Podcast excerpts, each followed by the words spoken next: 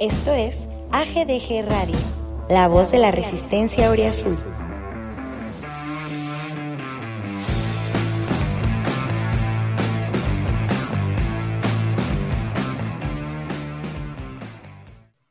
Hola a todos amigos de AGDG Radio, estamos de regreso en el podcast. Eh, hoy lunes 19 de octubre, eh, justamente un día después de que regresó la, eh, el fútbol, la alegría, de la Liga MX y particularmente de nuestro equipo tras el parón FIFA por, los Juegos de la Selección. Así que obviamente vamos a platicar del partido de ayer, que tuvo pues un poco de todo. Ahora la suerte juega un poco de este lado, así que vamos a platicar también de eso. Y hoy tenemos una alineación inédita, nunca, nunca habíamos estado juntos. Eh, voy a comenzar presentando a alguien que tenía, según yo, estuvo en nuestro primer podcast, hace un ratote, este, y después desapareció y hoy regresa porque lo, de hecho lo, tenemos hoy aquí porque nos va a dar un, tipo de asesoría, ya verán un poquito más adelante. El famoso goyismo está aquí en el podcast. ¿Cómo estás, güey? ¿Cómo estás, John? Bien, bien aquí. Un gusto de, haber regresado después de, de, del primer podcast, que si no mal recuerdo fue en mayo, creo. Sí, tiene ya mucho, pues empezaba, estábamos con el tema este de, venía la pretemporada con el torneito este GNP y luego ya desapareciste, pero, pues, pero afortunadamente te tenemos de regreso, Cam.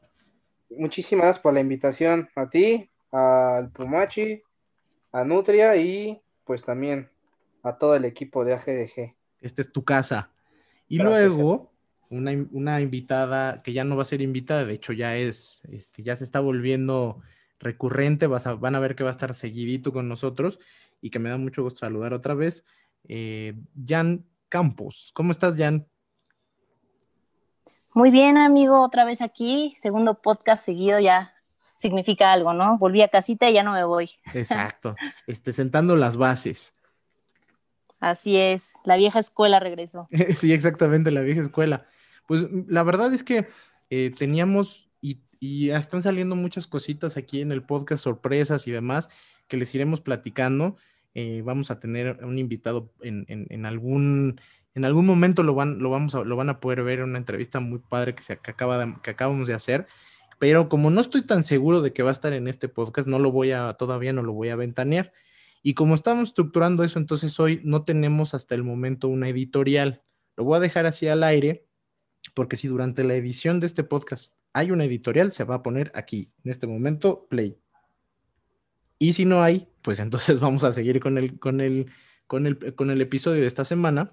Y justamente eh, decía yo que una de las razones por las cuales está aquí nuestro amigo Goyismo es porque él es el abogado del grito de Goya, abogado de profesión. O sea, no es nada más un tema de, de que sea un troll de Twitter. O sea, es, él, tiene una carrera y sabe de estos temas. Yo pensé que solo se dedicaba a echar hate, ¿eh? Pues ya ves que no. Son sorpresas que uno se lleva en este tema de, Twitter Pumas. Hay de todo. La verdad es que me encanta a la par tirar hate y dedicarme a esto. No saben cómo lo disfruto, ¿eh? ¿Por qué no hacer las dos cosas, no? Pues sí. Pero pues ahorita ya me suspendieron mi última cuenta, no sé si regresar, pero pues de aquí estamos de invitados. Muy bien. ¿Otra vez? Pues, eh, quiere decir que lo estás haciendo bien. Si estás haciendo, tirando hate y de troll y te suspenden, pues quiere decir que algo estás haciendo bien, ¿no? Pues sí, digo, ya es mi quinta cuenta. Ahí está. Si damos las cinco cuentas, en seguidores ya tuviera como cinco mil. Pero como no. Pues ahora estoy en cero otra vez. Pues la idea un poco es este, ha sido un Gracias a Diosito a mí no me ha tirado hate, ¿eh? Porque tú también ya lo hubieras hecho suspender seguramente. sabe, sabe con quién, sabe con quién. Probablemente. Aparte me conoce en persona, entonces no. No, no, es, una dama, hay que respetarlas también, pues. No es muy inteligente. sé dónde vive, sé dónde No sería muy inteligente de tu parte. Sí, no, aparte que yo recuerdo le tiraba muy poco a las mujeres porque pues no es como mis ideales. Sin embargo, pues allá yo la respeto mucho, la verdad. Muy bien. Pues a ver, vamos a meternos a, esta materia. Durante la semana, y si ustedes vieron el partido de Pumas el fin de semana, también se tocó en el pre y en el medio tiempo el tema de José Antonio García, que es un, eh, futbolista exfutbolista de Pumas, que estuvo en Pumas de 2011, terminó pues entre lesiones su carrera en 2017, estuvo en Zacatepec un rato, y para muchos aficionados pues pasó como, honestamente yo pensé que había sido un tema de un jugador que pues entre lesiones ya no se pudo recuperar o dejó de jugar y a corta edad decidió retirarse, no lo tenía tan presente. Y esta semana, pues bueno, la semana pasada se da a conocer que, García, eh, por un tema justamente de lesiones, hoy pues, está en una silla de ruedas, no puede, no puede caminar porque pues, esto le genera dolor, tiene un problema en la cadera y él eh, ha demandado a Pumas por, el, por, el, por, el, por negligencia médica, ¿no? Eh, por negligencia en su tratamiento y él, este, pues, ha estado saliendo en varios medios, escritos en televisión, pues exigiendo justamente que se haga justicia a lo que él considera es un caso en el cual no tuvo el apoyo por parte del equipo donde él trabajaba, ¿no? Entonces, es de hecho una de las razones por las que tenemos aquí, como decía antes, Agollismo, que nos va a platicar un poco cómo ve él la parte, pues, legal del, de este tema, o sea, por qué García demanda Pumas a través del TAS, ¿no? Este, pues Pumas era su patrón, digamos, y ¿Por qué no hay un procedimiento internamente, digamos, eh, con, la, con la normatividad del tema laboral en México? ¿Qué, implicaciones crees que pueda tener? Entonces, te, pues, eh, ilumínanos un poco sobre el caso, este, ¿qué crees que va a pasar además? Y, sobre todo, bueno, ya platicaremos, no, no es un tema de decir si, si, si Antonio García es el malo de la película o es Pumas, ¿no? Claramente, Pumas es una institución pero en la institución trabajan personas y nosotros hemos hablado anteriormente de que la directiva de Pumas no ha sido en, fechas anteriores, la directiva antepasada, la pasada, pues han tenido sus detalles y, resulta ser que están vinculadas completamente con este caso, así que tampoco no es nuestra, intención crucificar a nadie, pero sí creemos que pues es un tema sensible, pues porque es un futbolista que pasó por acá, que, usó la playera y la verdad es que pues, no tenemos por qué desearle nada, ningún mal, pero también porque pues está poniendo digo, no, no creo que sea el caso, el Goyismo nos dirá, este, pone en riesgo, se hablaba de, la posible desafiliación del, equipo. Entonces, ilumínanos, amigo, ¿cómo ves todo este proceso? ¿En qué crees que concluya? ¿Y cuáles son las cosas en las que tendremos que estar pendientes en próximas fechas sobre este tema? Eh, pues sí, como tú bien lo dices, digo, las últimas directivas de Pumas han, pues, dado a notar por la pésima administración que tienen esta vez de, del equipo. Y pues uno creería que Pumas al tener pues accesibilidad o que le presten doctores de la universidad, pues pudiera tener un buen equipo médico. Digo, eso es lo que yo podría percibir, digo. Y ahí eh, llegaríamos al tema de este eh, José Antonio. La verdad es que como bien dices, sí, pues Pumas al fungir como patrón, eh, yo considero que tenía la obligación y tiene la obligación, digo, ahorita ya no tiene relación laboral porque ya feneció el contrato, pero sí debía darle una atención médica adecuada, porque no, no es cualquier cosa, digo, leyendo la columna del Fantasma Suárez, no, no sé si tomarla como referencia, pero pues es lo que están hablando últimamente referente a ello. Eh, dicen que no le, la primera operación que tuvo no quedó del todo bien y que tenía molestias en su ingle. Entonces fue llevando su proceso y su proceso de rehabilitación. Entonces vuelve a jugar, vuelve a recaer en las lesiones eh, y no es hasta que me parece que es cuando se va a Zacatepec, este José Antonio García que es cuando le dicen que lo que dice aquí en la columna, que es o quiere seguir caminando o quiere seguir jugando, que tenía o una u otra.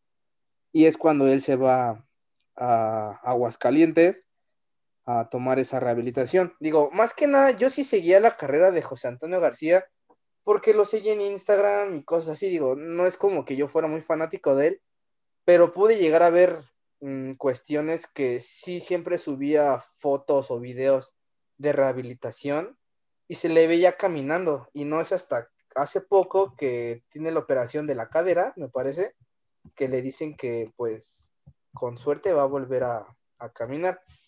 Entonces, bajo esa tesitura, mm, no sé por qué acudieron al TAS? Digo, realmente no lo sé, porque pues al TAS lo que yo he visto es puras controversias de equipos y entre equipos, entre directivos, jugadores y cuestiones este, relativas a un cumplimiento de un, pues sí, un contrato, pero aquí hay que dejar claro que estás ante un riesgo de trabajo. Digo, esa es una cuestión que la ley federal del trabajo lo, lo establece en sus artículos 473 al 475.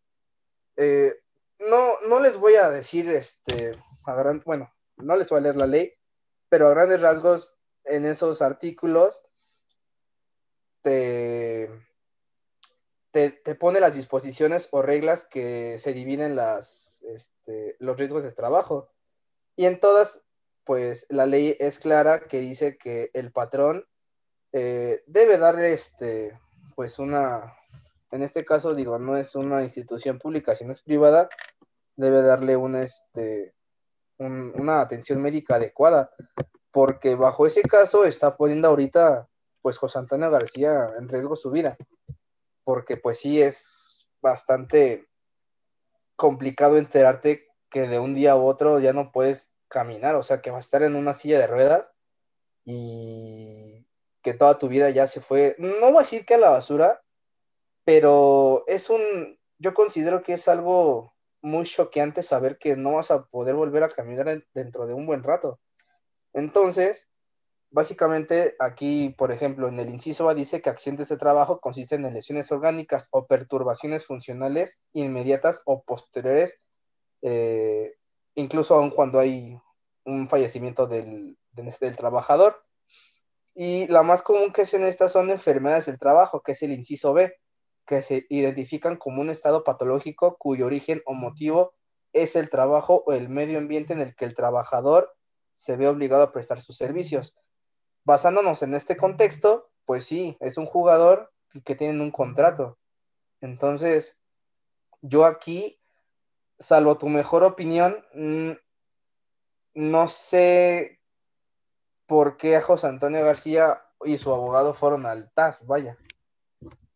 Sí, es, justo lo que, lo que a mí me, cuando me lo comentaste tú también, de hecho, este fue donde yo sí me quedé pensando, ¿no? La verdad, digo, entendiendo la desesperación que, denota él, o sea, lo escuchaba hace ratito en una entrevista, él dice, pues es que yo ya no tengo nada que perder porque yo ya perdí mi carrera y lo que quiero hacer es como dejar, eh, o sea, como tratar de dejar evidencia de que esto se puede, puede, puede favorecer al futbolista, ¿no? Que si él, lo que quiere dejar es un poco la, el precedente de que en este tipo de casos el futbolista puede exigir y puede ganar, ¿no? O sea, me, parece que también un poco por ese lado puede ser que él está tratando de llevar esto hacia una instancia eh, que en lo deportivo es más relevante que quizá toda la parte legal local, que no, que no quiere decir que quizá no lo vaya a hacer, ¿no? A lo mejor también está metido ese tema, eh, abogados, no sé.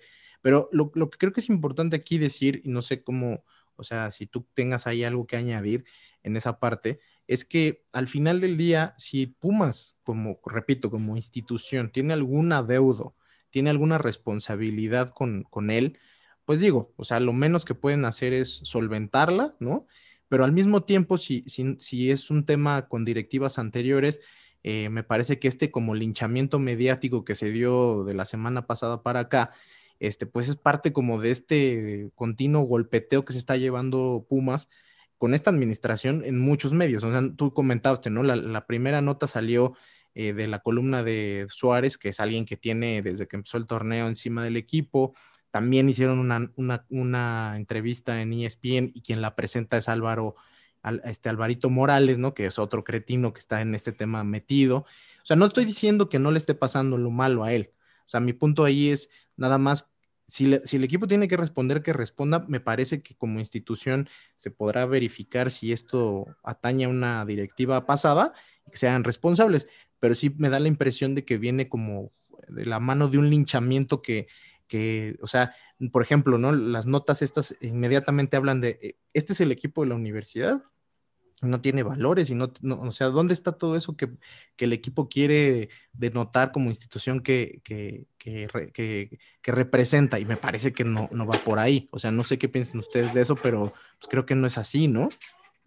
Eh, digo, como tú lo mencionas, digo, yo creo que vende mucho para los periódicos siempre poner el, es que la UNAM está permitiendo que el Pumas preste su nombre y actúe de esta manera.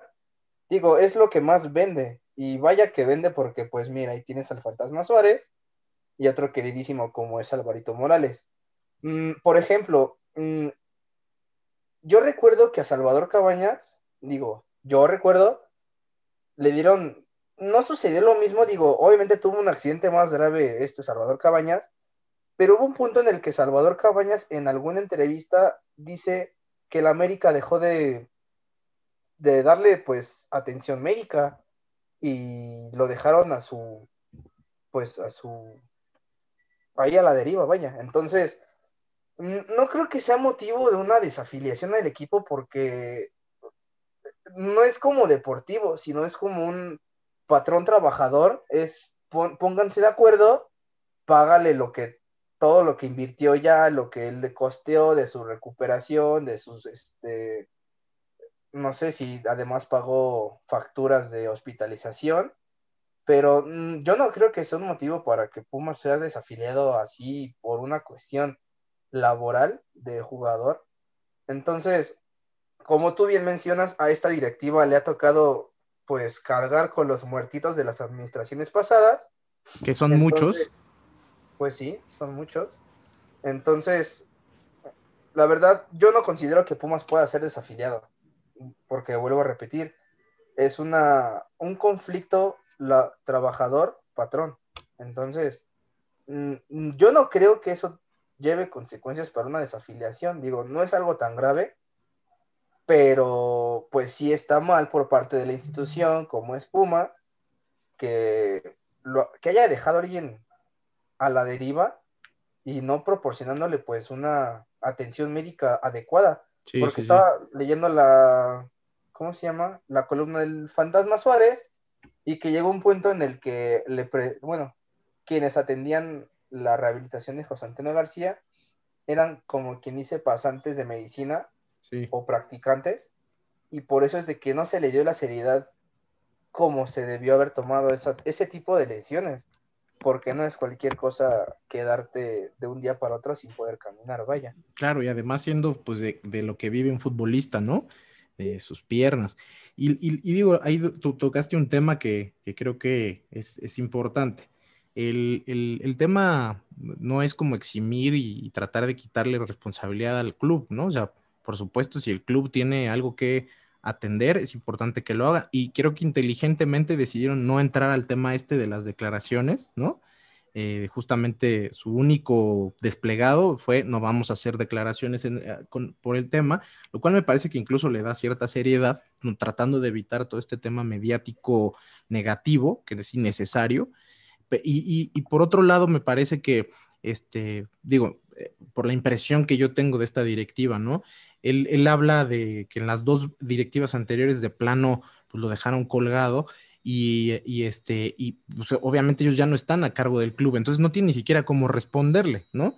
Entonces yo confío en que, en que la verdad él va a tener la posibilidad de, tener una indemnización adecuada, lo que él, o sea, lo que sea legalmente correcto que él reciba, y pues como tú dices, ¿eh? al final el, pues el, tema ya por lo menos sí nos llevó, bueno, el equipo como tal, hoy se lleva pues por ahí ya la mancha, una mancha particular que este pues está explotando eh, pues, en todos los medios y a través de todas las formas, ¿no? Eso pues ya no se va a poder quitar, este lo, lo han estado utilizando de forma recurrente y pues bueno, yo personalmente lo único que, sí me gustaría es que es, saber que, que, a, Toño le vaya bien, ¿no? Como, como exjugador de Pumas y como persona, pues este, no se merece estar pasando por lo que está pasando y ojalá que, todo le salga bien y que, y que también este, pues el nombre del club no se vaya a ensuciar por, por directivos que, no son Pumas, ¿no? O sea, así como de repente no nos gusta que un futbolista haga un berrinche y de repente nos metemos a este tema de es que así no es Pumas, los valores de Pumas, que a mí me parece es un poquito exagerado, pero que un, un directivo que siendo patrón de, no le, le, quite la protección o no atienda un tema como este de un futbolista al cual este, pues tenía, sobre el cual tenía cierta responsabilidad, eso sí, no es Pumas, porque pues Pumas es una institución seria, ¿no? Entonces, Pues bueno, pues eh, algo más que quieras agregar, este, mi querido Goyismo, de este tema, sino para pues, ir pasando a los siguientes que, que son varios. Pues nada, también agregar que espero que se llegue a una solución bastante favorable para ambas partes. Yo quisiera que fuera más por el jugador porque, pues ya metiéndome en cuestiones jurídicas, eh, sí, a veces el patrón con el trabajador es muy, pues, mm, es este, ¿cómo, ¿cómo se dice la palabra? No hace las cosas correctas, vaya, o sea, los deja muchas veces a la deriva. Sí. Y he visto casos que literalmente el patrón hace lo que quiere y no es hasta que llegan a una instancia legal donde el patrón ya ve y responde. tiene todas las de perder, que llegan a un acuerdo económico que al, por lo general siempre favorece al trabajador. Entonces, yo sí espero que José Antonio García pueda volver a caminar. Digo, la verdad es que sería, yo creo que lo que más él desea en estos momentos, volver a caminar, quizá tocar por lo, por lo poco una pelota de fútbol, no sé. Entonces, pues sí, esperemos que no sea más amarillista este tema, porque como hemos visto, cada que Pumas va bien, digo, ya lo vimos el torneo pasado, que iba bien y salió el tema del enano García, siempre que va bien el equipo le llegan, le llega algo turbio o le sacan algo turbio para desestabilizar al equipo. Sí. Y, y pues como ya hemos visto con récord, es una constante esa situación. Sí, de acuerdo. Ahí también recordar, por ejemplo, digo, si ya para, para concluir el tema, lo que decías tú de Cabañas, también en América vivió el caso de Carlos Sánchez, un jugador que tiene un problema de un derrame cerebral, si no mal recuerdo, que en un principio tenía la atención del club y, lo, llevaban a entrenamientos y, tal, y un, buen día sale, empiezan a salir las noticias de que ya no llevan, ya no tiene la atención y que se había quedado ya también sin recursos económicos para seguir sus rehabilitaciones pues igual los equipos como una, como una empresa, pues se hacen responsables hasta cierto punto, hasta donde quizá el contrato los avala, etcétera, ¿no? Pero lo que sí es que, pues en estos casos, estos, estos, estas personas no pueden seguir teniendo ingresos si no, si no se dedican al fútbol, ¿no? Sobre todo en la edad que tiene, tenía en aquel momento Carlos Sánchez y ahora la edad que tiene García, ¿no? Que debería pues seguir jugando, ¿no? Entonces, pues sí, como dices, ojalá que las cosas se, se, terminen decantando a favor de él para que él pueda tener recursos para seguirse tratando, que es justo de lo que creo que se trata todo esto, él pueda tener esta operación que necesita, tener los recursos económicos porque ha hecho mucho gasto y este, y ojalá que eso sí se resuelva, ¿no? Y pues digo ya para pasar ahora sí a los siguientes temas, que, que además son pues, más más agradables en general para la afición, pero lo dejamos ahí, eso estaremos pendientes para platicarlo, porque creo que como afición también nos toca de repente pues apoyar a los, a los que se ponen la playera del equipo. Este, este, hubo un tema que platicamos ahí medianamente en el chat, me gustaría ver qué opinan. Eh, se anunció la semana pasada un refuerzo para Pumas Tabasco, este, un colombiano seleccionado sub-20. Eh, y pues estábamos, si se puede, no se puede. Al final se registró, este, parece ser que no, no, no, no, no necesariamente no podría jugar este torneo, parece que no, pero yo no he leído por ahí, leí un par de tweets donde se lo cuestionan también si era posible que jugara este torneo, parece que no, pero ya está registrado para por lo menos el siguiente. Y aquí lo que quiero preguntarles es cómo, cómo ven ustedes esta política que tiene el club, este, que, que digo, ya era, es muy claro en el momento que tienes un equipo en la liga de expansión, ¿no? Es querer hacer competencia interna y que los futbolistas tengan más recorrido para cuando tienen oportunidades en el primer equipo. Ya este domingo salió un jugador de, Tabasco a la banca con el primer equipo y pues ya trae varios, varios minutos en las piernas con, jugando contra equipos profesionales que meten duro la pierna. Entonces, ¿cómo ven esta política de no solamente generar competencia interna entre canteranos de Pumas, o sea, este, jugadores que van a Tabasco y, probablemente tendrían la posibilidad de jugar también el primer equipo, pero hechos 100% en cantera, sino que a esos mismos jugadores les traigas jugadores de fuera, como es este colombiano, como es el, hondureño Mejía, y, pues tratar de, traer calidad para que pues, haya mucho mayor, este, pues ahí, eh, eh, no solamente competencia, sino también haya también la posibilidad de tener jugadores de calidad jóvenes que en algún momento pudieran dar el brinco al primer equipo. Este, Jan, ¿tú cómo ves este, esto? O sea, la verdad parece que es una política adecuada, ¿no? Pues sí, me agrada José Luis Caicedo, es el que, el que llegó, ¿no? Este colombiano. De hecho, lo acaba de presentar Pumas hoy y yo creo que sí necesitan competencia en Pumas Tabasco porque no sé si vieron el partido del el sábado. 4-0 perdieron contra Cancún. Digo, yo no lo vi, pero nada más vi el marcador final y dije, Dios mío, ¿qué está pasando aquí? Pues Creo que les falta también rotar un poquito, rotar un poquito más al equipo porque es bastante extenso y no siento que estén usando como a todos, ¿no? O sea, hay unos que nada más los ponen un ratito, 10, 15 minutos al final y ya, ¿no? Y siguen repitiendo como a los mismos. Esta vez hubo un poco más de movimientos por lo mismo de que, de que unos se fueron al primer equipo por las mismas bajas que ya había, ¿no? Entonces, yo siento que sí es bueno, es una buena competencia, es lo que se busca con, con este equipo en expansión, al igual que, por ejemplo, equipos como, como Chivas con su tapatío, que van a tener ahí jugadores que van a poder usar más adelante. Entonces, yo lo veo bastante bien. Tú, mi querido Goyismo, también eres de esta opinión. O sea, yo creo que en general no, no, no habría muchas opiniones negativas, a menos que empiecen, nos empecemos a dar cuenta que estos que traes son lluveras prillas, pero pues todavía nos falta verlos.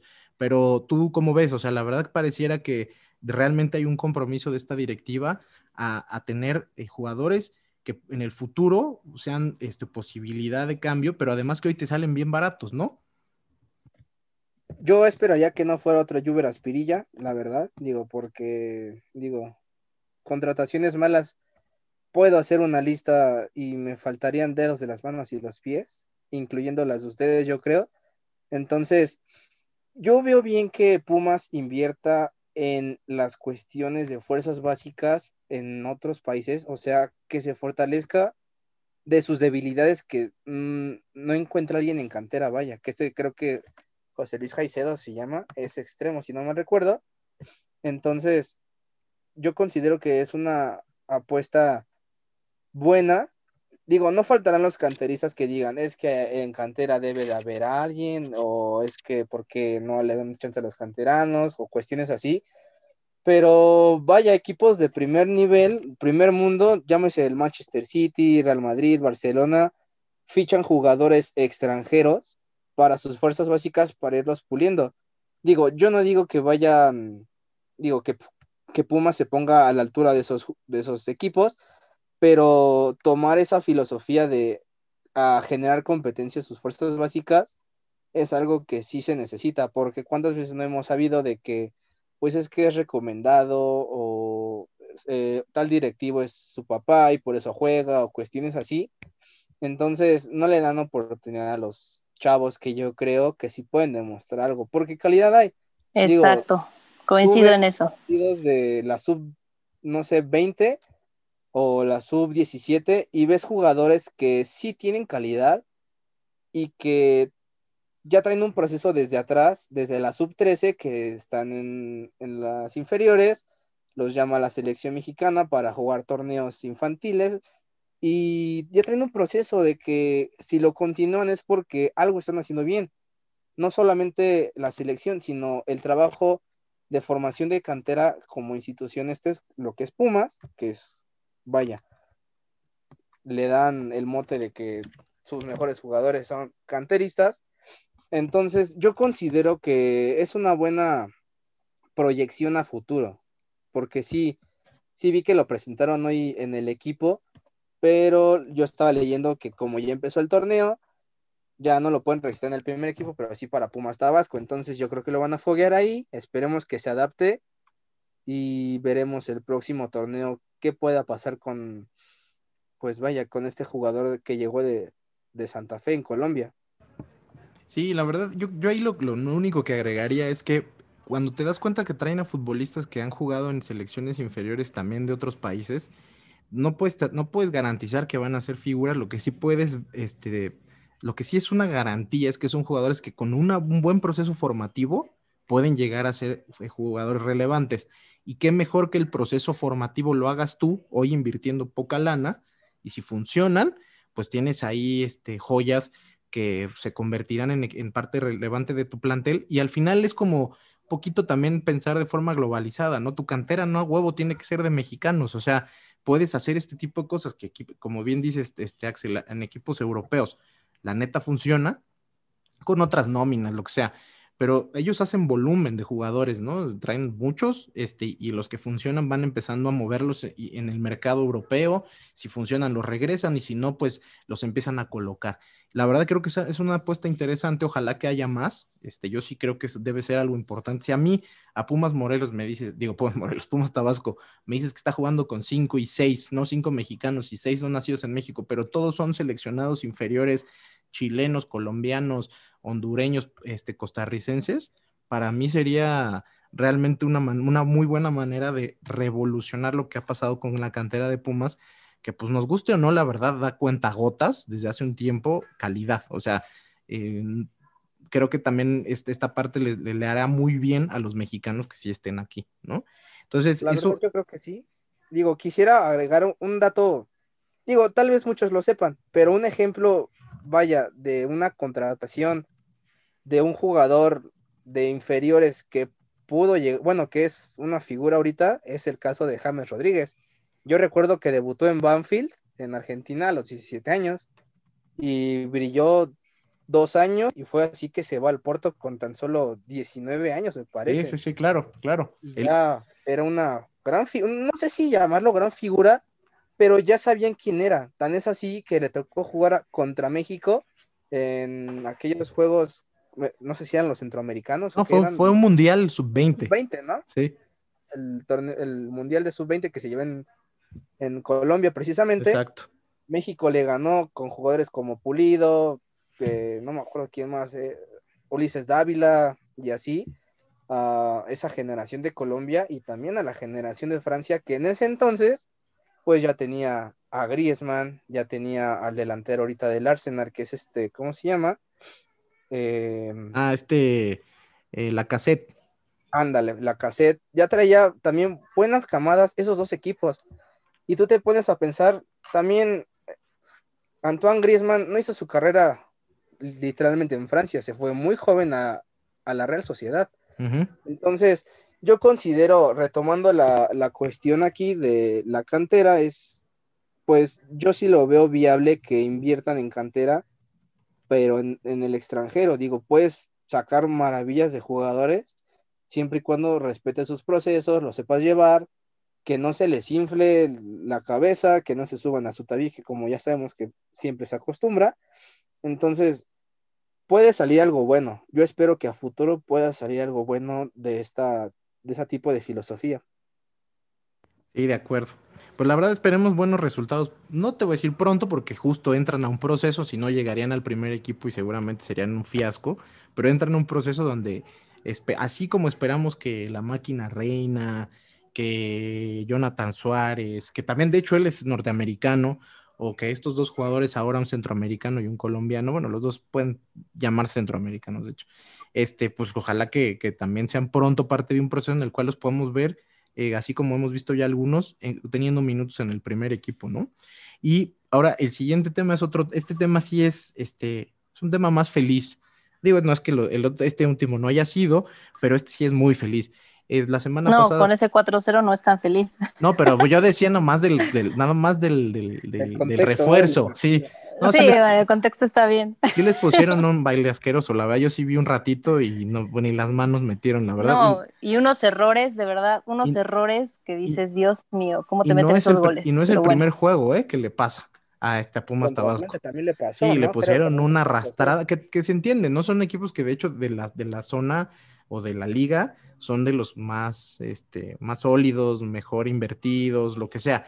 Pero pues también acá estás teniendo este compromiso de que estos jugadores entrenan con el primer equipo. Esperarías más, mejores resultados, es la verdad, que no sé, que empezaron con otro tipo de tendencia y, de a poquito ha empezado a, a revertirse, pero con este equipo sí creo que el tema básico y central es la paciencia, ¿no? Aquí sí son procesos donde pues es preferible que tengan estos minutos, aunque pierdan 4-0, a que no tuvieran ninguno. Entonces hay que tratar como ahí sí creo que la paciencia es clave. En el primer equipo quizá no, no hay tanto tiempo para ser tan pacientes, pero en estos yo creo que sí es importante llevar un proceso y entender que les va a pasar esto y están aprendiendo y están jugando contra pues no en todos los equipos, pero en muchos de los de la expansión hay futbolistas de ex primera división que meten duro el pie, que, claro. ¿no? O sea, es un aprendizaje, ¿no?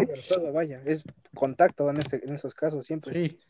Entonces, bueno, digo, vamos digo, yo nomás lo que falta es que roten más a los jugadores y ya.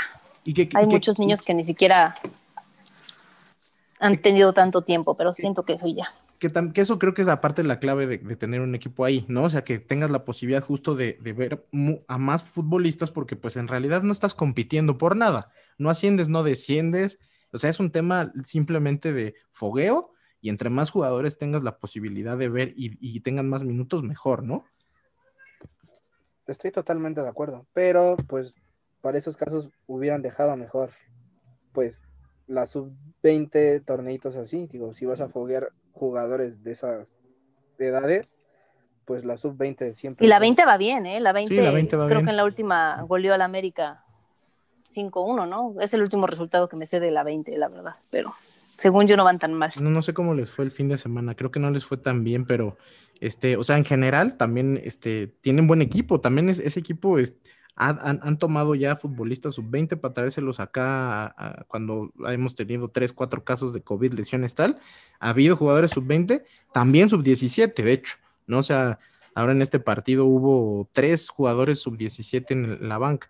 Eso es importante, pero eh, claramente o sea, es un proceso donde es, no tanto el debut, pero los minutos con el primer equipo, entrenar con eso es lo que te hace crecer.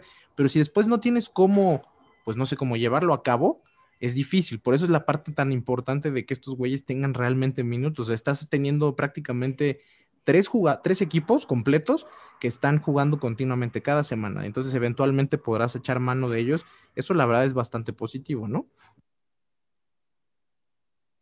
Pues digo, vamos a, a ahora pasemos al, al, tema que decía yo feliz, porque pues la semana pasada fue cumpleaños de una de las más grandes figuras, ídolos del, del, de, del Club Universidad Nacional, que es Jorge Campos.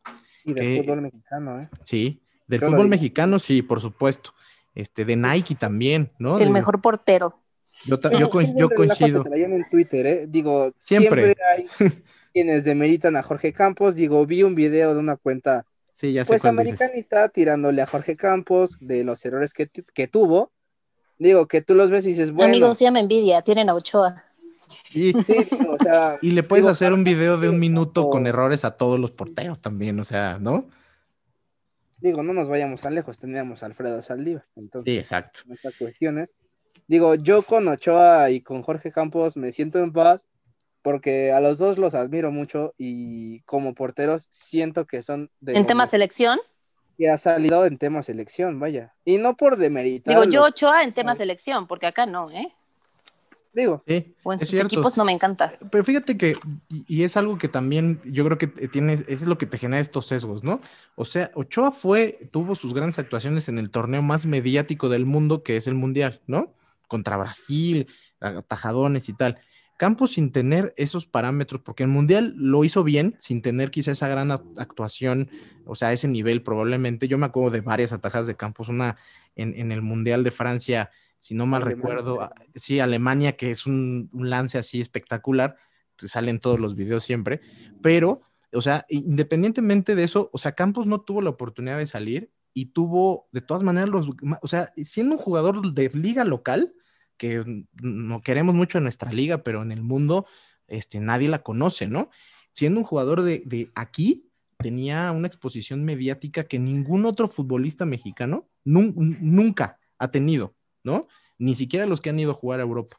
Entonces, eso, eso no puede ser solamente por tener uniformes estrafalarios como te la quieren pintar. Eso era, un, era un gran jugador de fútbol que además era realmente un, dotado de técnica y por eso eh, en, en, la delantera, uno ve los goles de Campos en la delantera y no se los ves al, a, al 80% de los, de los canteranos delanteros que ha dado Pumas en los últimos 10 años, ¿no?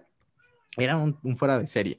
Entonces fue su cumpleaños y digo, ya hicimos un poquito el ejercicio, pero a ver, una, un, ¿qué es lo que más recuerdan de, de Jorge Campos? Digo, yo sé que a, a, a, lo mejor no les tocó tanto verlo jugar, pero seguramente alguna anécdota buena tendrán porque el güey sí tiene muchas. ¿Qué es lo que más recuerdan de la carrera del Brody? No importa si haya sido en Pumas o no, que, que lo, que lo considere o por esa razón para ustedes sea un ídolo o, un, o, al, o al menos si no ídolo, que yo creo que tal vez sí, porque pues es al grito de Goya acá, ni modo que Brody no sea su ídolo, pero al menos un jugador muy importante. ¿De qué se acuerdan? ¿Tú, Jan? Pues para empezar, yo no lo vi tampoco jugar tanto, o sea, sí estaba como muy chiquilla, me tocaron literal sus últimos años. Eh, sí, pues estaba bien escuincla.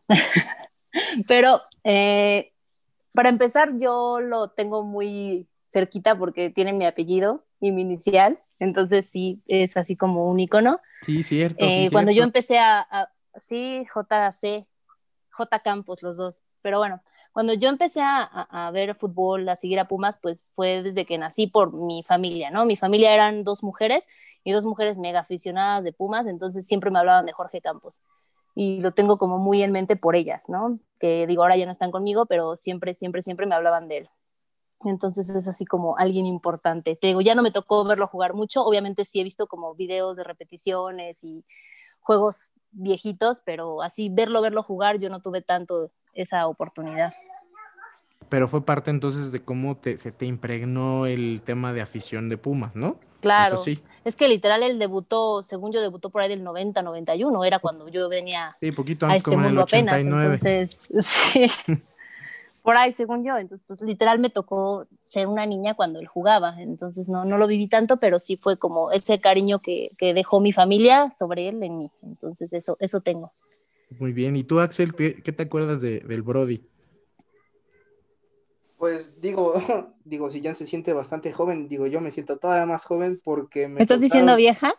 Mm, no relativamente eso, pero pues vaya, yo nací en el casi 95, entonces, que así que digas que vi mucho de la trayectoria de Jorge Campos, pues no, pero yo recuerdo un penal que no sé cómo le hizo, fintó, bueno, yo creo que nos fintó a todos, pensando que iba a pegar con la derecha y le tira con la izquierda.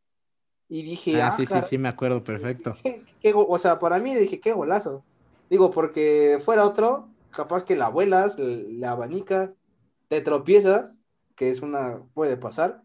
Entonces, me sorprendió su manera de jugar. Digo, lo vi en Pumas y yo recuerdo también haberlo visto jugar en Puebla unos años, creo, unos dos años, como delantero. Digo, y me llamaba la atención porque alguna vez mi papá me dijo, pues él era portero, pero siempre le sacaban. Era delantero. Hizo sus buenos goles, ¿no? Sí, sí, cómo no. Sí, sí, sí. Digo, yo sí recuerdo uno, un, uno que otro tiro que dices, ah, caray. Digo, potencial tenía y calidad también tenía. Pero que lo que sí me sorprendió mucho fue que un portero fuera delantero. Y era lo que me decía papá, de, bueno, al menos papá me decía, pues siempre sacaban un jugador de cancha para que entrara un portero y él se fuera delantero. Y así es como él siempre quería estar jugando de delantero. Pero pues sí, nadie puede negar que donde mejor se desempeñaba, considero yo, sigue siendo el arco.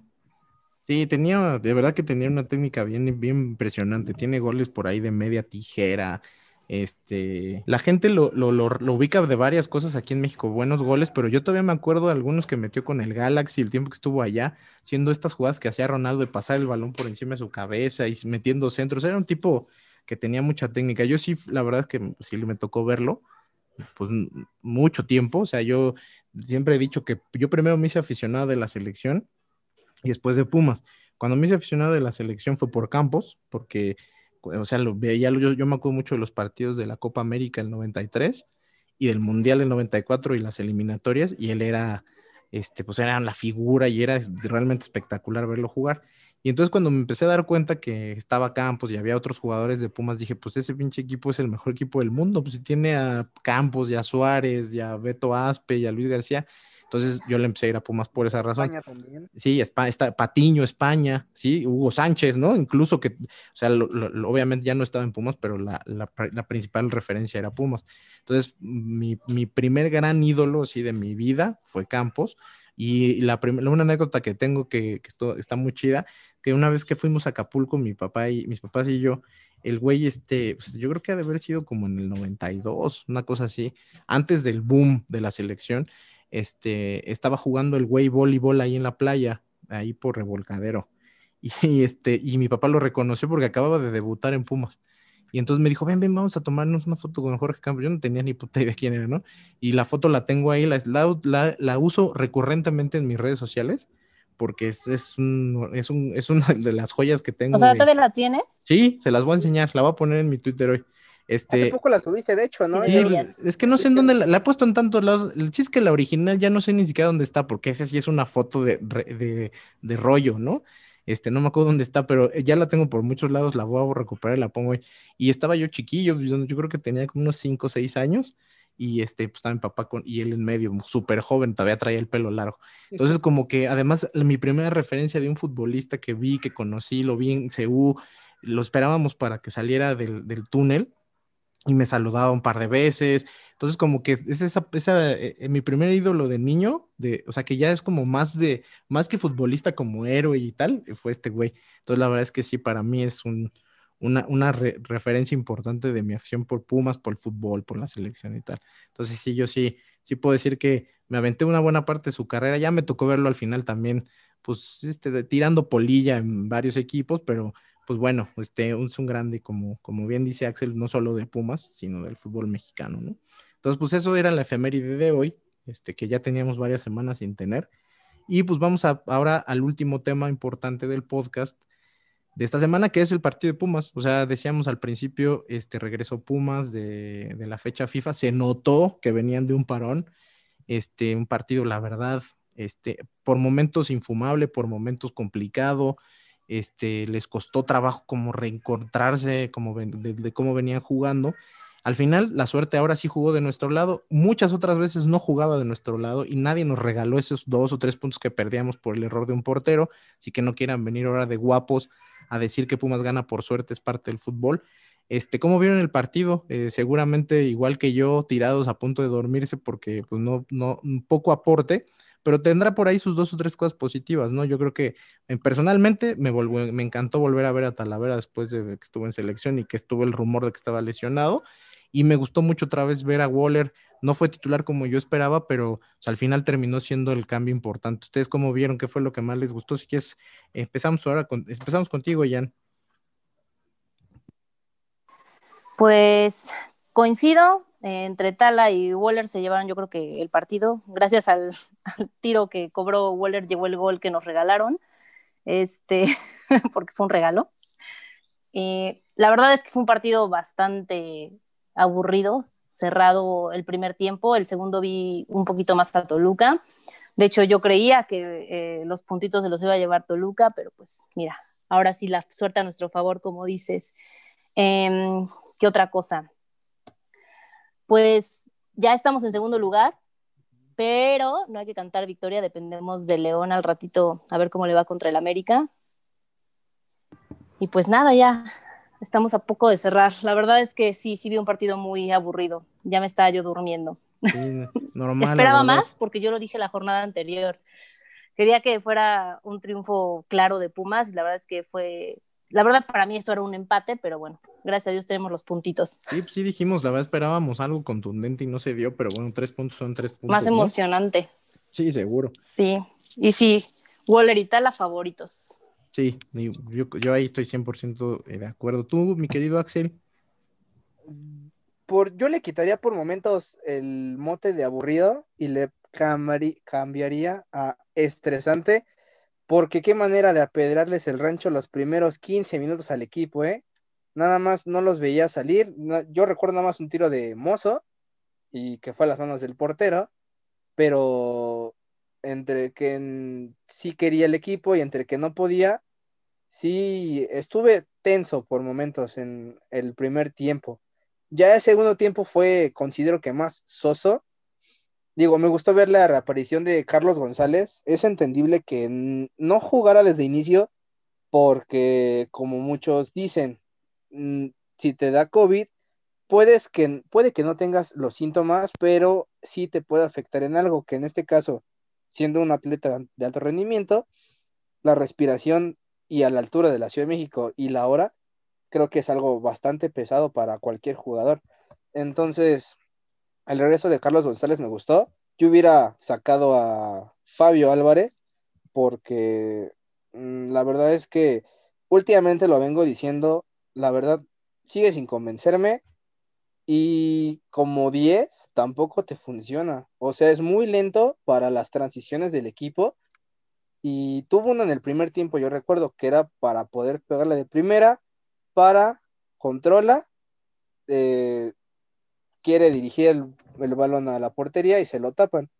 Y ahí considero que es algo bastante lento para, para el tipo de juego que está últimamente generando Pumas, que es, creo que a veces es muy, muy rápido por esas bandas. Y si no encuentran por el centro, pues necesita ser alguien rápido para tomar decisiones de filtrar, tirar, centrar, o no sé, una función de 10. Y pues el regreso de Talavera, yo digo que sin él, no quiero demeritar a, a Julito González, pero sí fue bastante determinante Talavera para que este partido se mantuviera el cero. Digo, yo sí le doy el jugador del partido a Talavera por el desempeño que tuvo. Y pues, ¿qué les digo del gol? Es como un tuit que leí ayer. Siempre nos tocaba sufrir y ahora que estamos del otro lado de la moneda, ¿cómo se, cómo se disfrutan, eh? Eso sí lo puedo decir, cómo se disfrutan los errores del equipo contrario. Imagínate que esa hubiera sido de Saldívar, no mames, que no se, hubiera- se cae el estadio aunque no hubiera tenido gente, ¿no? Yo me hubiera reído bastante. Digo, Creo que todos. Todos. Yo creo que todos. Digo, y, y las burlas hubieran sido todavía más crueles, porque si de por sí eran crueles, es como de ni contra los Pumas puedes dejar de tener errores contra los Pumas. Digo, Sí. entonces, pues hubiera estado chusco ver esa situación, pero sí, ahora sí que Kevin se siente estar del otro lado de la Sí, moneda. ya nos tocaba, ya nos tocaba, la verdad. Normalmente estas nos jugaban en contra. Y bueno, pues ahora también. eh, Yo les dije, nos hacía falta portero. Sí, cambió todo, la verdad. Y, y mira, dije. mira la- que, que en este juego no, no tuvo así como la tajada así espectacular, pero hay dos jugadas. Lo que pasa con Talavera es que lo hace tan bien, lo hace ver tan fácil, que no, no se ve como esa jugada súper de, de fotografía, ¿no? Tú que sabes de eso, ya en esa que se tira el portero para que se vea así. No, Sí. este güey lo hace fácil, tan Sí, lo se ve fácil muy fácil, la verdad. que parece que es de trámite, porque una esa que le saca, eh, no, no recuerdo si fue a Canelo por un error de Johan Vázquez, en realidad el tipo la hace ver fácil porque ya está delante de, de- de la línea de gol, pues por lo menos unos cinco metros, está delante del área chica cuando le puede llegar a chicar, es un tipo concentrado, la verdad es que digo, ya eh, ni modo, ¿no? No, no, no nos tocó verlo antes porque así, si, si hubiera llegado un par de años antes nos hubiéramos evitado un montón de, pe- de pedos, de humillaciones y de partidos perdidos. En el seguro de eso. 2018, por favor, si hubiera llegado. Y con que hubiera sido No en hubiera ese año, en sí, seguro, seguro no. Pero bueno, Tal vez pues hubiera sido un 6-1, pudo, pudo haber sido un 1-1 otra vez. sí, porque de, de verdad yo lo platico mucho de eso. O sea, Sí, sin problemas. Saldívar se come ese día, en serio, se comió cuatro goles, cuatro goles. Y, y- y son goles que a lo mejor tú dices, no, bueno, pero con cuatro igual perdías 2-1. No, no, porque en realidad lo que pasó es que esos goles determinaron lo que siguió pasando en el partido, ¿no? Empata Carlos González y viene un errorzazo y mentalmente el equipo se empezó a caer hasta el grado tal, pues, de que viene ese, ese, ese marcador escandaloso, ¿no? Y ahora, por ejemplo, es justo lo contrario. El- sabes que tienes un portero que no nada más es orden y es buenas atajadas, sino que es líder y, y ordena muy bien a todos atrás, que la verdad es que te da tanta confianza que tú puedes seguir buscando anotar el gol porque sabes que atrás eh, tienes la seguridad y eso creo que ha funcionado en algunos Claro. partidos. No creo que haya sido el mejor De hecho, eso les iba a decir. Tiene rato que yo no veía orden en la defensa de Pumas. O sea, la defensa de Pumas estaba por los pisos igual que Saldívar. Y llegó Talavera y se ve un orden, se ve que le entienden, se ve que lo sabe dirigir bien Sí, porque sí. cambió totalmente. Y sobre todo la al- a- importancia a los- de saber mover a tus defensas. Vas Exacto, tú, eso. tú, exactamente eh, eso. Creo que está también sacando lo mejor gracias a eso de Freire, de, de Johan, ¿no? O sea, eh, yo creo que igual, para mí es la parte más importante del desempeño. Yo vi también en general un buen, un buen trabajo, por ejemplo, de, de Eric Lira. Incluso, mira, fíjate, Fabio Álvarez tiene una estadística por ahí de que tiene un montón de pases acertados en territorio rival. O sea, es el que más tiene en porcentaje de los, de los pases que intenta. El problema es que tienes, tienes un punto ahí, o sea, la transición en sus pies se vuelve lentísima. Hay un par de jugadas donde por no definir de primera y tomarse ese tiempo, este, perdió una oportunidad de gol muy clara. Luego la que sí definió de primera la definió mal. la. O sea, le falta algo ah, y creo que no lo va a alcanzar a tener en Pumas. O sea, sí, sí creo que es uno de los jugadores que va a pasar de noche. Me gusta mucho, la verdad, a mí sí personalmente me gusta mucho Lira. no sé si en realidad tuvo un desempeño tan estadísticamente bueno, pero yo cada jugada donde había un jugador que se barría, que, se, que metía el cuerpo, se volteaba y era el 212, la verdad. O sea, a mí sí me parece que su trabajo es mucho más visible. A mí también me gusta Lira. Sí, la verdad. Y bueno, sin pues, problema lo dejo y quito a Lobo ya de por vida. Yo lo haría. O sea, ya... Es su trabajo porque tú lo ves corriendo, es que tú lo ves corriendo. Pero no somos Lilini, amigo. No quiero demeritar a Iniestra, digo, no es como que me caiga muy bien, por lo que hizo el partido pasado de regar el partido, pero yo sí veo a Eric Lira corriendo y comprometido, comprometido, vaya, de recuperar el balón, sea como sea el lugar. Y el lobo no, no lo siento tan así. Digo, no sé si es por percepciones de cada quien, pero yo por momentos sí pierdo de vista el juego de Andrés Siniestra. No sé qué, qué funciones haga, luego se mete entre los defensas, se queda como contención, no o sea, no le pido que suba, pero pues luego si tienen desatenciones en la defensa y ves quién es el que la riega y dices, ah, es Andrés Siniestra. Entonces, pues yo sí digo y considero que el juego de Eric Lear es un poquito más vistoso por la garra y las ganas que tiene. Pues bienvenido al club de no entendemos por qué Iniestra sigue jugando, güey. Somos varios ya, así que bienvenido. a lo mejor no habías tenido oportunidad nada más de expresarlo aquí en el podcast, pero ya varios hemos pasado por esa silla, cabrón. Sí, la verdad. Mira, acá hay dos clubs, o contra Lobo o a favor, y a favor solo es Dianita, entonces te unirías a ella nada más. No, ya no hay mucho más, ahora sí. Este... Es el oscuro pasado de Iniestra, ¿eh? Por ahí, si alguien se atreve a decirlo, no estaría uh, ¿Tumero? ¿O qué? ¿O no es el momento? Échalo, échalo.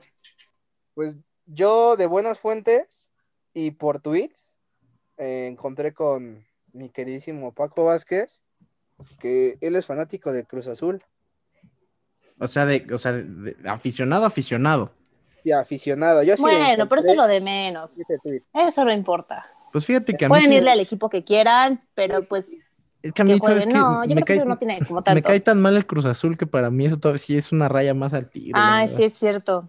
Pero bueno, no importa. pero digo, a mí me da igual eso, o sea, con que vengan y jueguen y hagan su chamba bien, porque aparte estás cobrando, porque es tu chamba. eso es un hecho, sí, sí, sí. Que le vaya quien quiera, pero que acá juegue como si le fuera Pumas. Eso Oigan, ahorita que, estamos con la polémica, yo sí les tengo que preguntar algo.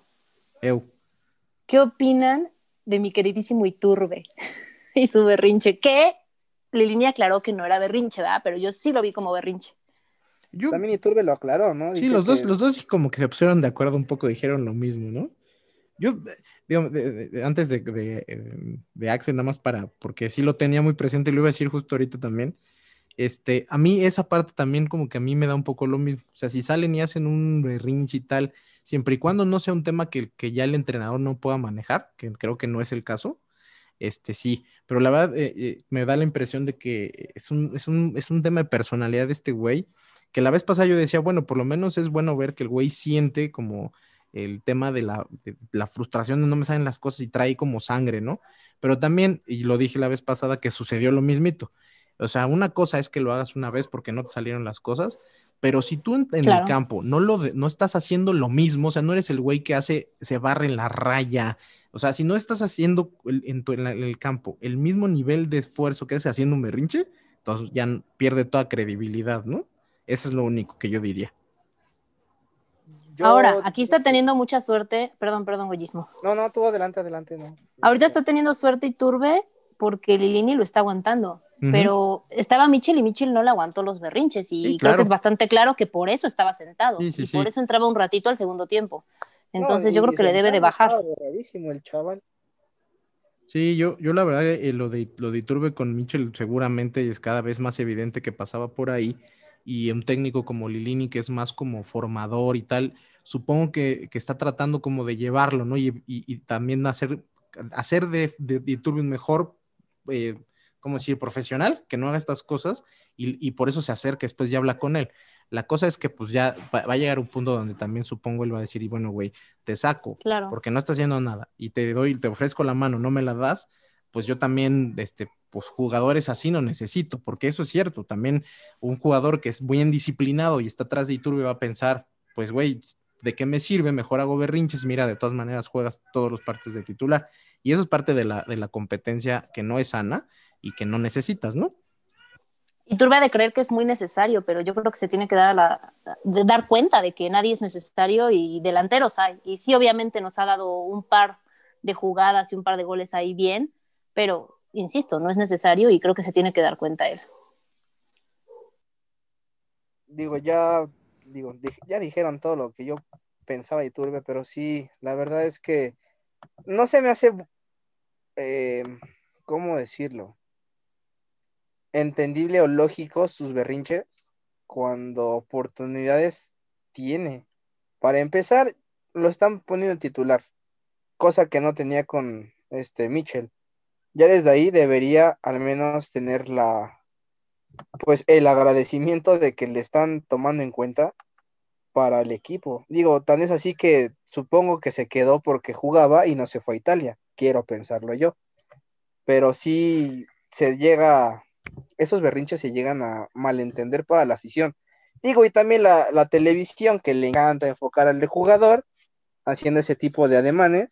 Digo, y no es que esté mal, pero tú lo ves y sabes que va a vender esa nota de que otra vez jugador de Pumas hace berrinche y no falta el que se aproveche de eso y diga, ya les rompieron el vestidor. Sí, pues Saludos al fantasma Suárez. Fíjate en la transmisión como cuando sale inmediatamente pan, van a seguirla con la cámara, saben qué va, puede pasar, pues eso siempre es más rating porque además ese video circula y circula y circula y memes y tal, ¿no? Pero bueno, ya al final, eh, digamos que de todo lo que malo que pudo pasar no pasó, se sacaron los tres puntos y en otro partido donde también sacaron los tres puntos, y ya habíamos dicho que íbamos a hablar de eso, y vamos a darle aquí este, el protagonismo que se merece a la femenil el fin de semana eh, la femenil le ganó a Cruz Azul y, la verdad que este, eh, como acaban de escuchar, pues a mí eso particularmente me hace muy feliz que le ganen al Cruz Azul, pero además jugando muy bien, o sea, de hecho decía ya en el podcast pasado que habían jugado muy bien con América y jugaron así, nomás que ahora sí las metieron y, y no tuvieron que conformarse con empatar, ¿no, Jan? Así es. Bueno, pues mis niñas ya se encuentran ahorita con 20 puntos, están en sexto lugar. Al ratito van a jugar con las Cholas. Y así es, el partido pasado le ganaron a Cruz Azul con doblete de Santa María. Uno que entró de cabeza al minuto 14 y después al 51 dentro del área, pues ya nos regaló ese hermoso doblete. Y como dices, festeja que fue al Cruz Azul, ¿no? Que Cruz Azul no viene tan bien. Ahora, Pumas tiene que seguir trabajando porque, te digo, van en el sexto lugar y hasta adelante vienen las regias, que esas son imparables siempre. Que de hecho ahorita Rayadas acaba de ganarle al América 2-1. Pero bueno, esperemos ahorita a las 7 van a jugar la femenil. Ya no va a tocar platicar aquí de ellas, pero en el próximo podcast a ver cómo les fue con Cholas.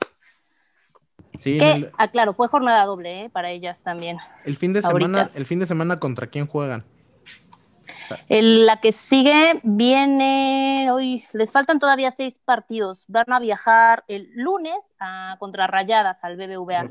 Y después, aquí en casa, el jueves 5 de noviembre, van a recibir a Necaxa. Y ya les restarían tres partidos más contra Atlas, Mazatlán y León, y ya pues, acaban su torneo. ¿Qué probabilidad le das a la femenil para estar en liguilla? Total, las niñas entran. Yo creo que se van a mantener si no es en sexto, igual tienen mucha chance de subir al cuarto lugar o algo así, pero sí, sin problemas ellas entran a liguilla. Esperemos que avancen más allá de los cuartos. Digo, ojalá queden campeonas de la mano de la varonil, ¿verdad? Que eso pasa, ¿eh? Si te das cuenta, siempre que, la varonil queda campeón, la femenil también. Entonces, este es nuestro año. Yo creo que van bien las niñas, van bien los niños, vamos por el título. Una pregunta de neófito del tema. O sea, en, torneos anteriores la femenil ha, jugado ya liguillas o esta sería su primera liguilla? Ya, ya han estado en liguilla, sí. Dos veces, ya, han estado. Así es. En el pasado no entraron, pero sí, se han estado. Sí han estado en la liguilla. Con mejores. El primer torneo, digo, en el primerito. Lo tenga bien presente, pero es. el primer torneo jugaron contra Pachuca. Cierto, ese es el que yo tengo, sí, es cierto. Creo que en cuartos de final. Ahora, eh, respecto a cómo entran, este sería como quizá de, de los equipos de, de, la femil que se ven como más, como con más cohesión, ¿no? O sea, probablemente pudiera ser el equipo que pudiera llegar a tener mejor actuación, pareciera, ¿no? Sí, la verdad es que se ha visto el avance. Tú ves al, al, primer, al primer equipo de la femenil, a lo que están ahorita, son totalmente diferentes, han cambiado muchísimo, se ve más, más consistencia. Obviamente hay como que todavía algunos detallitos. Yo pondría más minutos a, a otras jugadoras y, y, dejaría como descansando tantito a Deneva porque creo que se le ha dado mucho tiempo. Eh, pero de ahí en fuera creo que van bastante bien las niñas. Ahorita eh, bueno, el partido pasado fue de titular Dirce, que no había tenido minutos, y Gaby Álvarez estuvo en la banca, que era la que estaba normalmente de titular. Pero vamos a ver qué, qué nos ofrece Iliana en la alineación de esta hoy. tarde. Ya debe de estar seguramente. Que ya debería arriba, de estar, pero, sí, es cierto. Pero como ando aquí, no he checado. Ah, pues mira, te la voy a decir, me la acabo de encontrar de suerte. Ahí te va. Está. No, estas son las suplentes, espérame.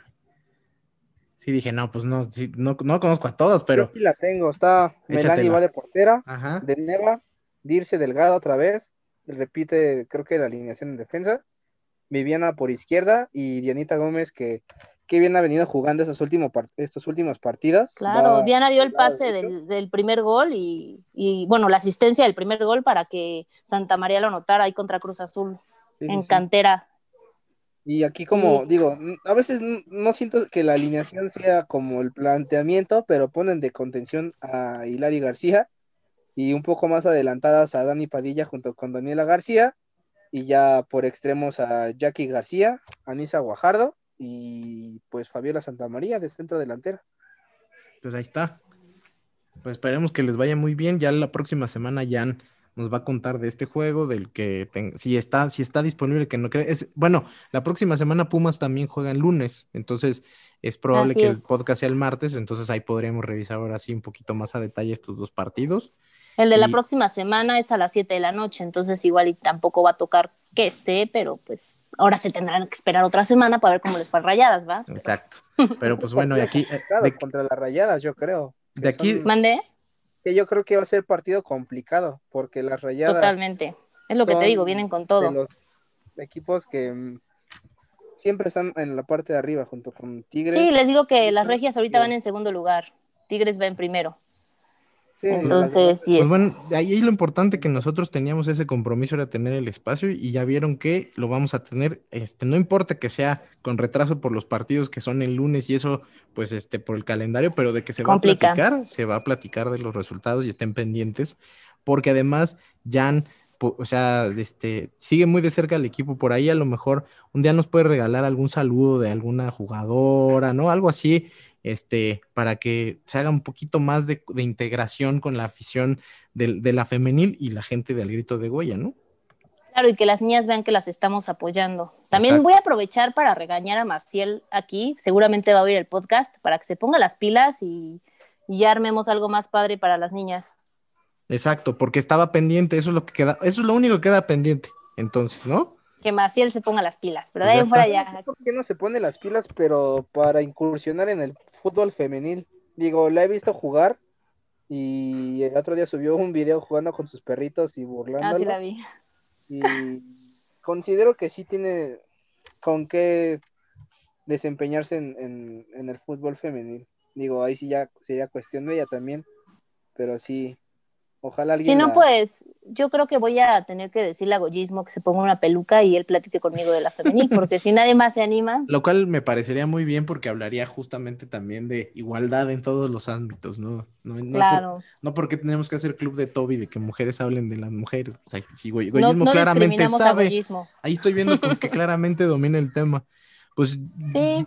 si no hay más por el, por, por el tema, ¿qué les parece si ahora vamos con las preguntas de la gente? Que creo que ya tienes listas por ahí, Jan. Para despedir es. este podcast, pues dale. Mira que pregunta, preguntas, no hay. Un Muchos saludo, son comentarios, pero a ver, la pregunta quedó aquí, que es la como que mejor estructurada. ¿Quién es el más o la más iturbe, entre, eh, entre paréntesis, berrinchuda del grito de Goya? Saludos a todos. Ah, Esto creo- lo dice Roberto Carlos Balmori. yo voto por Nutria.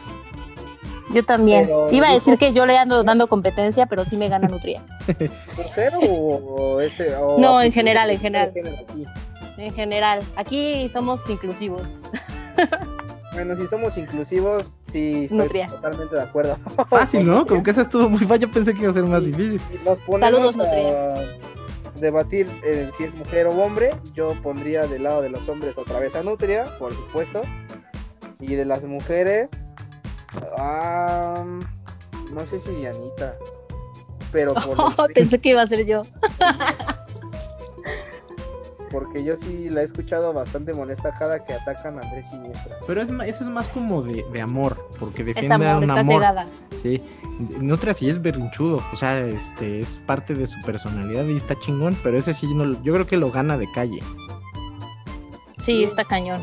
No, digo, entonces ahí sí, en el lado de las mujeres, a Dianita o a Jan, una de las dos. Nada más Yo- te di ideas.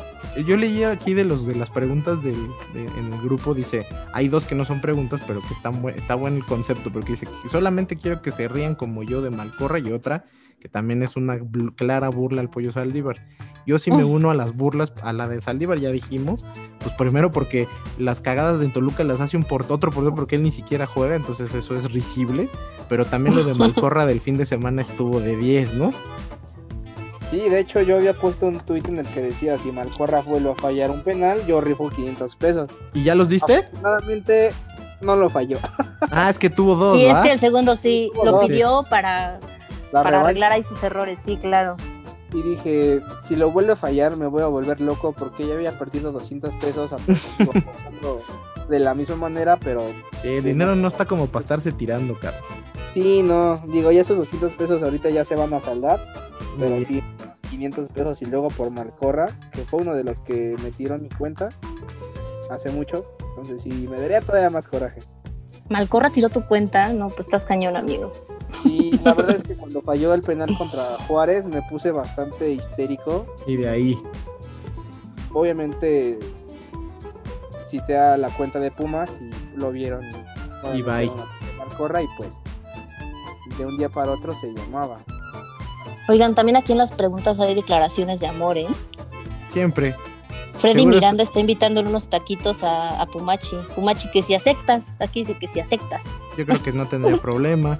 También una que es recurrente si ya se bajó de Anita del iniestrismo, yo creo que no, porque ella ya es, ya, y, y se va a quedar como el capitán del barco hasta que, como en la del Titanic, ¿no? Hasta que ya de plano se vaya al fondo, ella se va a quedar al final. Se va a hundir con todo y el lobo, mi amiga. Exacto, como los que tocaban ahí en la película el violín y eso, y no se, no se terminan de ir nunca, así creo que le va a pasar. Yo les tengo una, una pregunta para los dos, ya que tocaron a Andrés Siniestra. ¿Le va a tocar la maldición del capitán otra vez? O sea, de, de que regrese y van a darle el gafete. Mm, No, de lo que ha pasado con los últimos capitanes en Pumas. Ah, sí, yo creo que sí.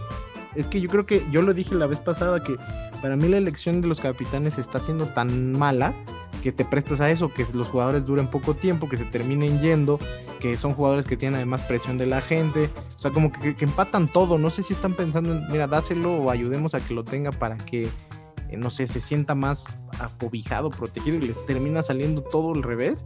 Entonces yo creo que justamente la tendencia va a ser esa, yo creo que sí le va a terminar pasando, que se va a terminar yendo y, y- y- y va a seguir su carrera en otro lado y, y no le apuesto mucho Yo que sea trascendente. No ¿Tú sí crees? Yo veo difícil que se vaya Andrés ahorita. Sí, yo no, no siento que se vaya a ir pronto. Yo creo que lo van a seguir respaldando igual y uno o dos torneos más, pero no, no creo que se vaya todavía. Eh, No sé si, si pronto, pero sí siento que su destino es- no, no es aquí, o sea, no creo que vaya a terminar. Sí, tarde o temprano va a partir. No. Sí.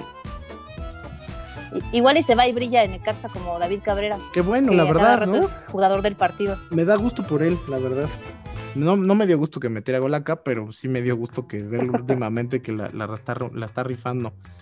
Pues ya creo que ya con eso. Y que tuvo una carrera difícil el hombre, ¿eh? Claro, también pasada por lesiones, una buena promesa que, que se quedó ahí y pues que le vaya bien en esta última etapa, pues está chido, ¿no? La verdad es que mientras sigan jugando y teniendo acción, me da gusto porque sí, la última vez que me lo encontré en, en el túnel del estadio se le veía muy cabizbajo a David Cabrera. Entonces, Ahora se le ve más feliz, ¿cierto? pues mientras disfrute otra vez el fútbol, Con es eso. ganancia para el jugador. Yo lo considero de esa manera. Sí, yo también. Pues bueno, pues yo creo que ya con eso terminamos ahora sí oficialmente este episodio del podcast. Les agradezco mucho, mucho a Jan y a, Axel que hicieron. La verdad estuvo muy entretenido, me la pasé muy bien. Espero que ustedes dos también. que, este, que la gente que nos llega también le parezca muy bueno, estén pendientes de sorpresas que vienen, porque han, han salido cosas muy interesantes. Y pues yo me despido, Jan, muchas gracias por estar. Gracias por invitarme en segunda ocasión. Ya de, ya de cajón, ya, yo creo que ya va a estar en la alineación titular. Y mi querido Axel, pues ya también em, llegaste aquí por, por temas de, de, tu de tu de tu este conocimiento. Conocimiento o Exacto, pero ahora ya te ganaste un puesto con el tema de la femenil, así que pues bienvenido a bordo también. Pues estaría increíble platicar de Pumas femenil, digo, siempre y cuando se preste la oportunidad aquí en el podcast, sin quitarle lugar a nadie, obviamente. Y pues sí, como dice Jan, feliz de estar por segunda ocasión aquí también, otra vez. Pues muy bien, pues muchas gracias y nos estamos escuchando la próxima semana en martes porque vamos a, esperar a que se juegue el partido de, la jornada 15 para Pumas contra Pachuca y pues nos vemos por acá y estén muy pendientes de nuestras redes, de nuestro del, canal en general porque van a encontrarse cosillas por ahí que estamos preparando. Muchas gracias a todos, nos vemos, que estén bien, bye bye. Chao. Nos vemos. Esto fue AGDG Radio, la voz de la resistencia Azul. Recuerda seguirnos en nuestras redes sociales, arroba al grito de Goya en Facebook, Twitter e Instagram. Adiós.